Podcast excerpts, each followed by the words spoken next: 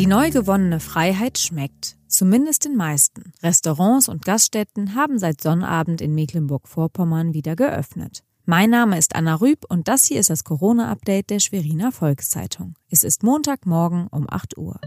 Zunächst die regionalen Entwicklungen im Überblick. Im Vergleich zum Vorjahr melden die Helios-Kliniken einen Anstieg der Bissverletzungen durch Hunde von 80 Prozent. Obwohl besonders Kinder bis 14 Jahren betroffen sind, beträgt das Durchschnittsalter gerade einmal sechs Jahre.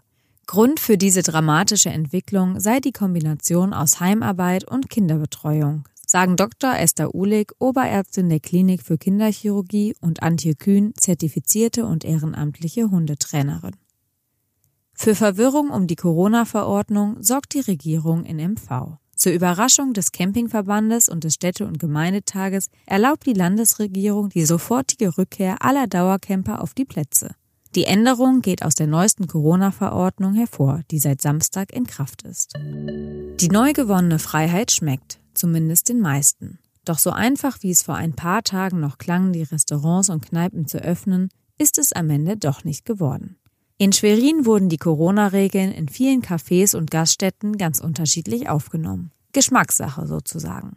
Bis auf den letzten erlaubten Platz waren auch die Bootsterrassen in Warnemünde gefüllt. Nicht nur ausgehungert nach Essen, sondern auch nach Begegnungen mit Freunden waren viele der Gäste, die zum großen Teil auch aus Warnemünde stammen. Doch überall gilt weiterhin Tafeln und Schwafeln mit Abstand. Das waren die regionalen Corona-Nachrichten der SVZ. Weitere Nachrichten und Hintergründe finden Sie auf svz.de-corona. Die nächste Folge hören Sie Dienstag früh.